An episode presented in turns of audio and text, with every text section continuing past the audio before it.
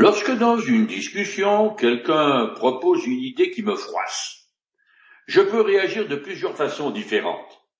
Je peux écouter ou réagir contre ce que j'ai entendu, et alors en général, le ton monte très vite. C'est particulièrement vrai dans les domaines politiques ou religieux, parce que ces sujets touchent des points très sensibles. C'est l'expérience de tous ceux qui annoncent l'Évangile, et c'était le pain quotidien, en quelque sorte, de l'apôtre Paul. Il avait pour habitude d'aller d'abord prêcher la bonne nouvelle dans les synagogues. On l'écoutait une fois et parfois davantage. Mais tôt ou tard, ces réunions finissaient toujours de la même manière. Paul se faisait jeter. Je continue à lire dans le chapitre 19 du livre des Actes. Mais un certain nombre de Juifs s'endurcissaient et refusaient de se laisser convaincre. En pleine assemblée, ils tinrent des propos méprisants au sujet de la voix du Seigneur. Alors Paul se sépara d'eux et prit à part les disciples qu'il continua d'enseigner tous les jours dans l'école d'un nommé Tyrannus. Tout va la cruche à l'eau jusqu'à là enfin elle se casse. Au bout d'un temps se met en place le modèle maintenant classique et bien rodé de l'opposition des Juifs. Alors, Paul sépare ses brebis des boucs, pour ainsi dire. Il se détourne de son peuple et se tourne vers les non-juifs. Selon la tradition, il enseignait pendant quatre heures tous les jours ceux qui avaient accepté la bonne nouvelle de Jésus-Christ, et le reste du temps, il fabriquait des tentes pour subvenir à ses besoins. Luc nous précise que les cours de l'apôtre ont lieu à l'école de Tyrannus. Peu importe, me direz-vous. Certes, cependant, comme Luc est un historien pointilleux, il a le souci de l'exactitude et des détails. En tout cas, le propriétaire du lieu est un nom intéressant. Il me fait penser à un dinosaure de la classe des Tyrannosaurus, ceux qui sont supposés être les plus féroces. Il n'empêche que ce brave homme met ses locaux à la disposition de Paul, soit gratuitement, soit parce qu'il les loue aux rabbins itinérants, comme cela se faisait bien. À cette époque, les gens commençaient à travailler au lever du soleil jusqu'à onze heures du matin. Après quoi, ils déjeunaient et faisaient la sieste. Ils reprenaient ensuite leur travail jusqu'au coucher du soleil. Je continue. Cela dura deux ans, si bien que tous les habitants de la province d'Asie, tant juifs que grecs, entendirent la parole du Seigneur. De cette école de Tyrannus sortent des hommes formés à l'évangélisation qui vont essaimer la bonne nouvelle de Jésus-Christ partout dans l'Empire, jusqu'à Rome. Mais surtout, dans la province d'Asie, c'est-à-dire la côte ouest de la Turquie d'aujourd'hui. De plus, comme Éphèse est un très grand centre d'échanges commerciaux et qu'elle abrite le célèbre temple de la déesse Diane, beaucoup de gens circulent en ville et ont l'occasion d'entendre l'apôtre même, s'ils vont le voir, pour être guéris d'une maladie. Dieu bénit son ministère d'une façon extraordinaire et c'est pendant son séjour à Éphèse que sont fondées les églises de Colosse, de Laodicée, d'Hierapolis et celles mentionnées dans le livre de l'Apocalypse. Environ quatre ans plus tard, l'écrivain latin Pline le Jeune est nommé légal impérial en Bithynie, la région à l'est d'Istanbul. Dans une lettre qu'il écrit à l'empereur Trojan, il dit que dans toute sa province, le christianisme a vidé les temples païens. Je continue. Dieu faisait des miracles extraordinaires par les Paul. On allait jusqu'à prendre des mouchoirs ou des linges qu'il avait touchés pour les appliquer aux malades. Ceux-ci guérissaient et les mauvais esprits s'enfuyaient. Ces miracles établissent un parallèle avec ceux de l'apôtre Pierre. Quand Paul n'enseigne pas, il travaille, et comme il fait chaud, il utilise des linges de corps comme chiffon pour s'essuyer le front. Bien entendu, ils sont sales, pleins de poussière et de transpiration. Mais les gens malades viennent les chercher et à leur contact sont guéris, quelle que soit leur maladie. Ça paraît trop extraordinaire, mais moi j'y crois, parce que Luc le dit. Cependant, il faut garder à l'esprit que ces bouts de tissu n'ont aucune puissance magique en eux-mêmes. Ils guérissent afin de confirmer d'une part l'autorité de Paul comme envoyé de Dieu, et d'autre part la véracité de ses paroles. Cette sorte de miracle est tout à fait exceptionnelle et ne peut se comparer à la vénération d'Hérolique. Je continue. Quelques juifs qui allaient de lieu en lieu pour chasser les démons voulurent alors invoquer aussi le nom du Seigneur Jésus sur ceux qui étaient sous l'emprise d'esprits mauvais.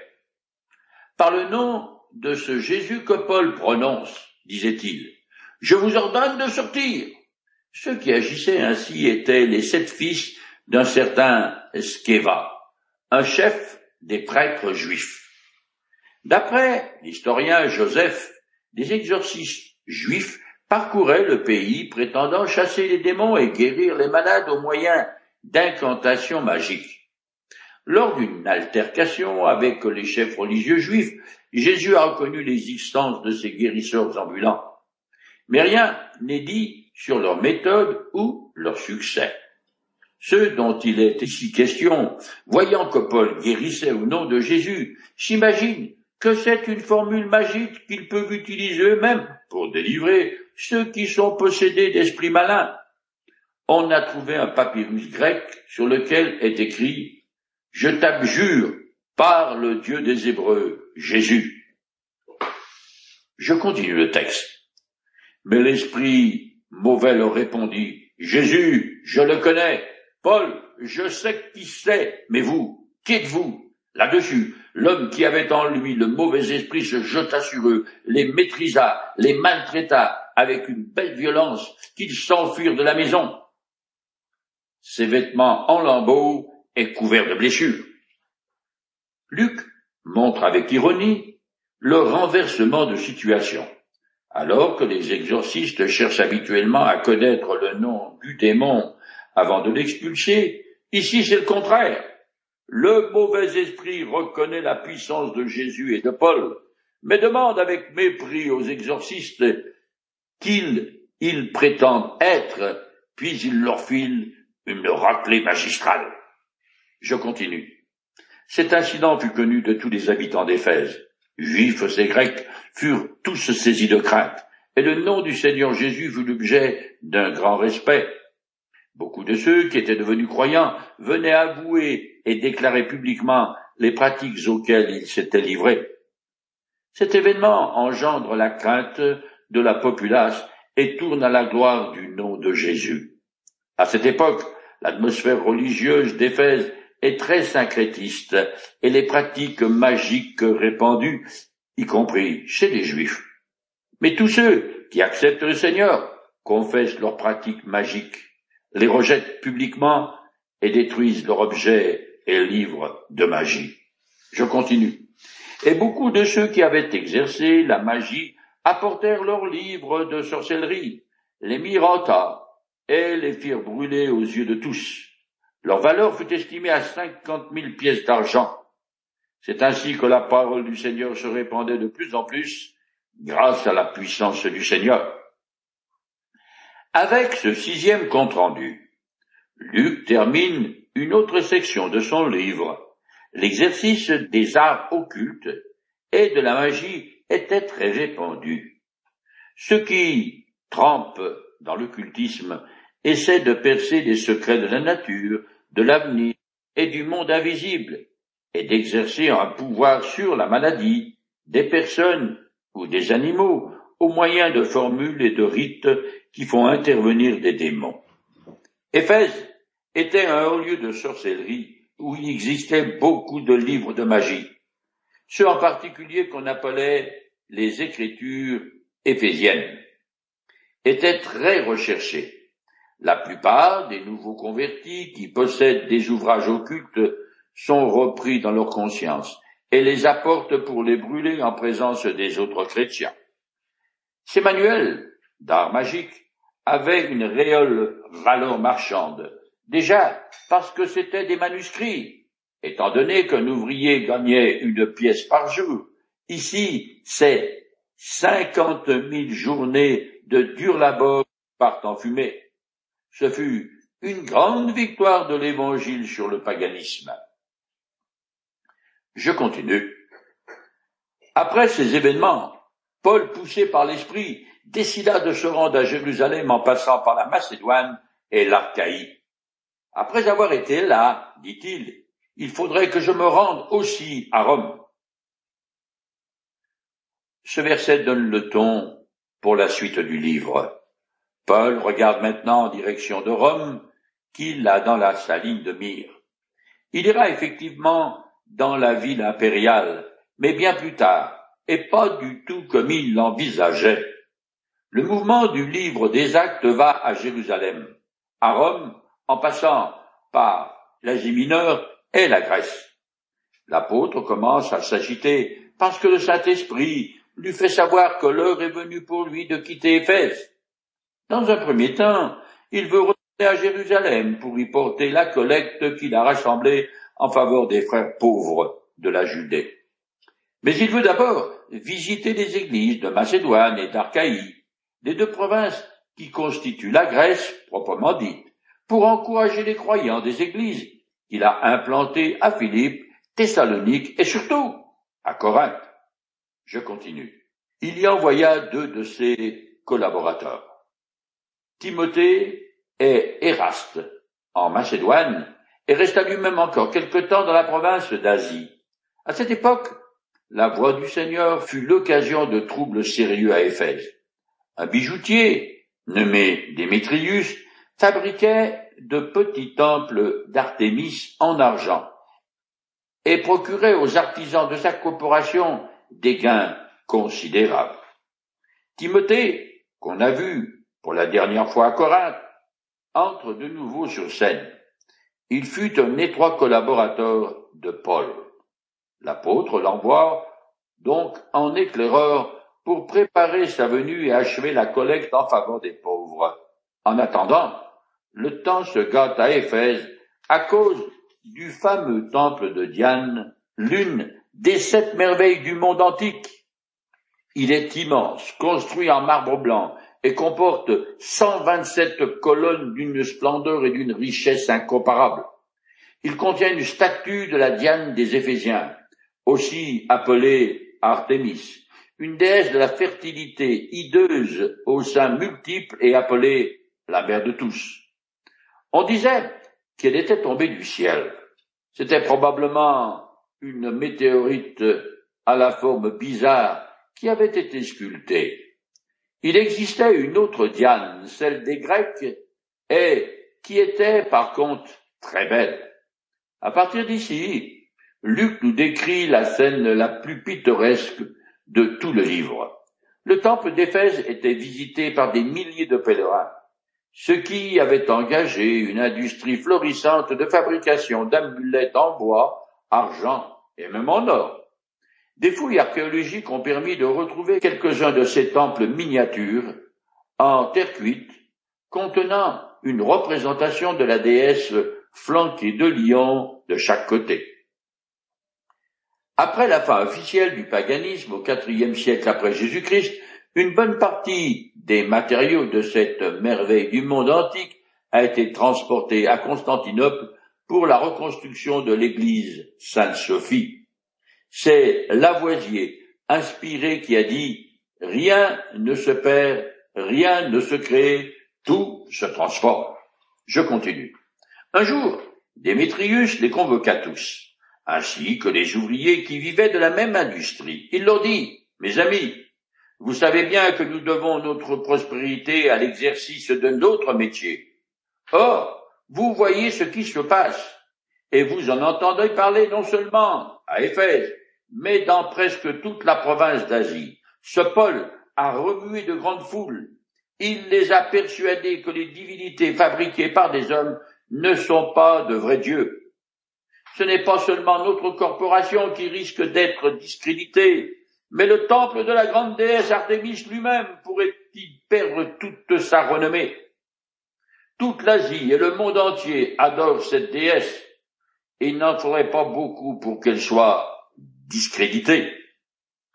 En théorie, le paganisme fait une distinction entre les divinités et leur image.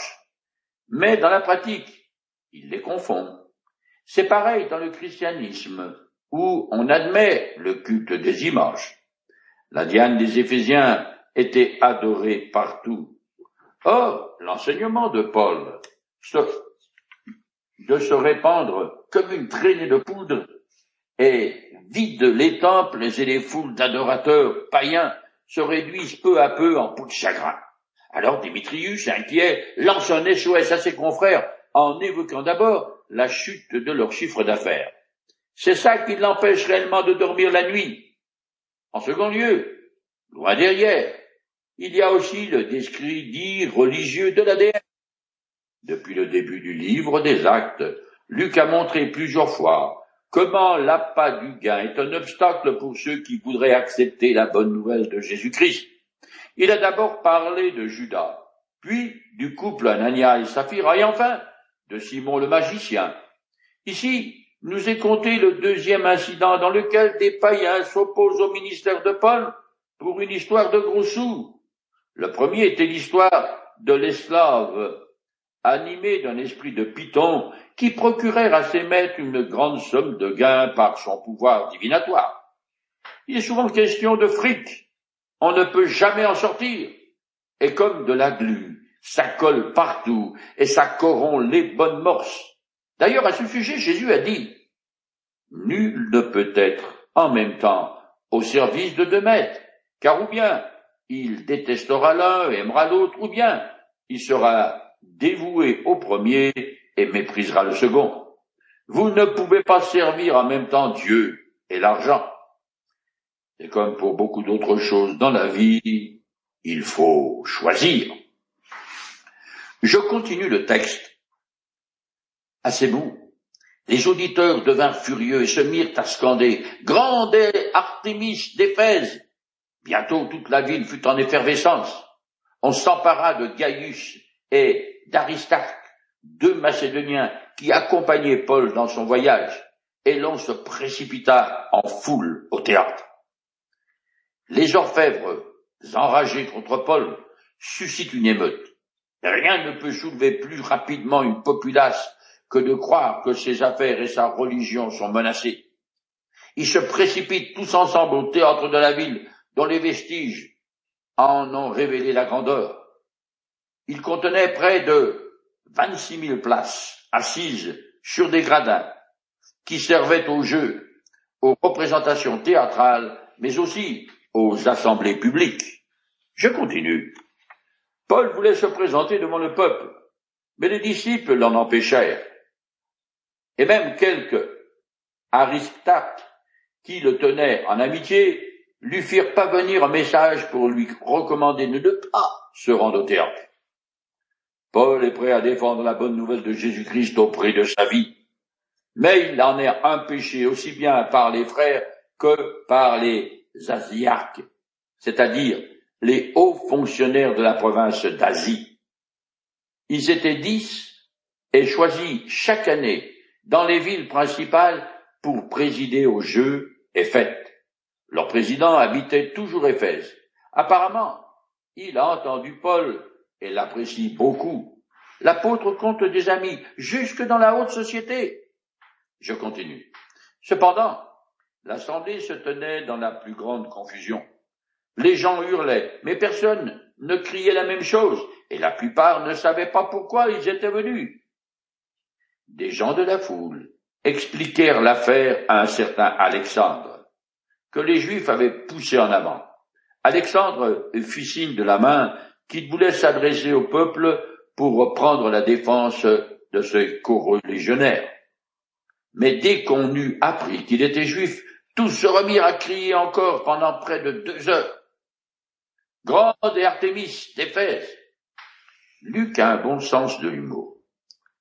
Ces gens ne savent pas trop pourquoi ils se sont rassemblés, sinon pour exercer leur voix en hurlant à tue-tête. Alexandre est le porte-parole de la communauté juive. Il s'avance pour démentir que les juifs n'ont rien à voir avec la baisse du commerce de l'idole Diane. Il veut se dissocier de Paul et des chrétiens et ainsi éviter de subir les mêmes traitements qu'eux. Il faut savoir en effet que malgré la protection de Rome, les Juifs ont eu à souffrir de pogroms dans certaines villes de l'Empire, comme Alexandrie et Antioche de Syrie. Je finis le chapitre 19. À la fin, le secrétaire de la ville parvint à calmer le peuple. Éphésiens, dit-il, que le monde ignore que cette cité d'Éphèse est la gardienne du temple de la grande Artémis et de sa statue tombée du ciel. C'est là un fait incontestable. Il faut donc vous calmer et ne rien faire d'irréfléchi. Vous avez amené ici ces hommes, mais ils n'ont commis aucun sacrilège dans le temple. Ils n'ont dit aucun mal de notre déesse. Si donc Démétrius et ses artisans de sa corporation ont des griefs contre quelqu'un, ils n'ont qu'à porter plainte en bonne et due forme. Il y a des jours d'audience et des magistrats pour cela. Et si vous avez encore d'autres réclamations à formuler, on les examinera lors de l'Assemblée légale. Mais nous risquons de nous faire accuser de révolte pour ce qui s'est passé aujourd'hui, car nous ne pourrions donner aucune raison pour expliquer cette manifestation. Là-dessus, il ordonna à l'Assemblée de se disperser.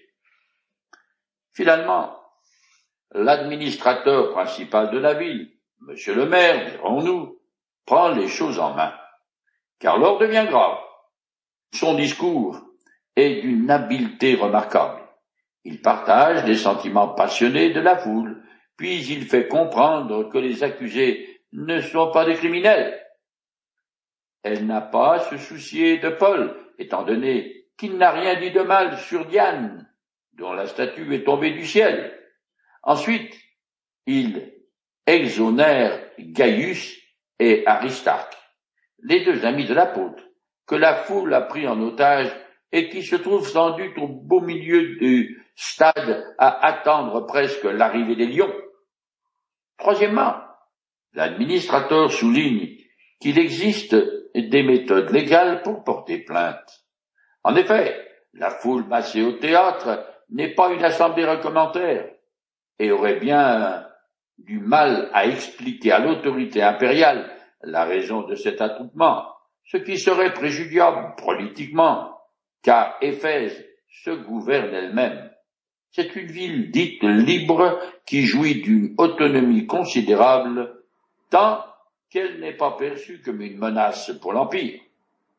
Au pire, ce rassemblement pourrait être perçu comme un début de révolte, ce qui susciterait une charge de légionnaires romains qui s'en donnerait à Courgeois de taper dans le temps. L'apôtre Paul n'est pas un renégat. Il annonce la bonne nouvelle de Jésus-Christ à l'intérieur des limites des institutions politiques existantes, bien qu'elles soient franchement fascistes. Il aligne ses priorités sur celles de son divin maître. Il se désintéresse du système en place. Son véritable souci est de préparer ses auditeurs à entrer dans le royaume céleste, celui où Dieu règne en toute justice.